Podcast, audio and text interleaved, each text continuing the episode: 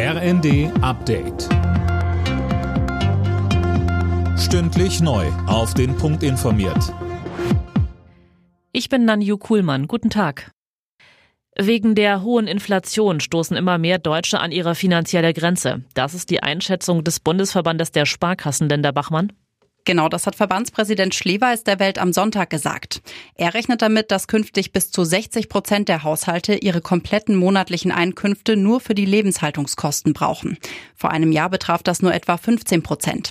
Die Sparkassen rechnen damit, dass sich die Situation im Herbst und Winter noch deutlich verschärft, besonders für Menschen mit kleinen und mittleren Einkommen. Vor dem ukrainischen Unabhängigkeitstag am Mittwoch rechnet die Regierung in Kiew verstärkt mit russischen Angriffen. Das hat Präsident Zelensky gesagt. Unterdessen ist das AKW Saporischia erneut beschossen worden. Ob von Russland oder der Ukraine ist unklar. Millionen Grundstücksbesitzer in Deutschland müssen bis Ende Oktober ihre Grundsteuererklärung abgeben. Eigentlich. Finanzminister Lindner zieht jetzt eine Fristverlängerung in Betracht, Manuel Anhut.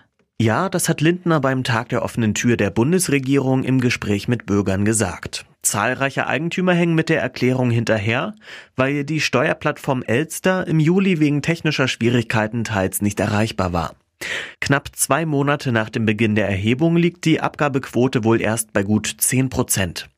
Ab 2025 soll eine neue Grundsteuerberechnung gelten. Dafür braucht es die Daten der Eigentümer.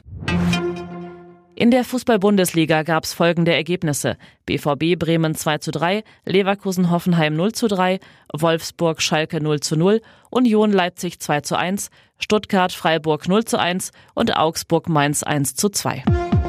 Alle Nachrichten auf rnd.de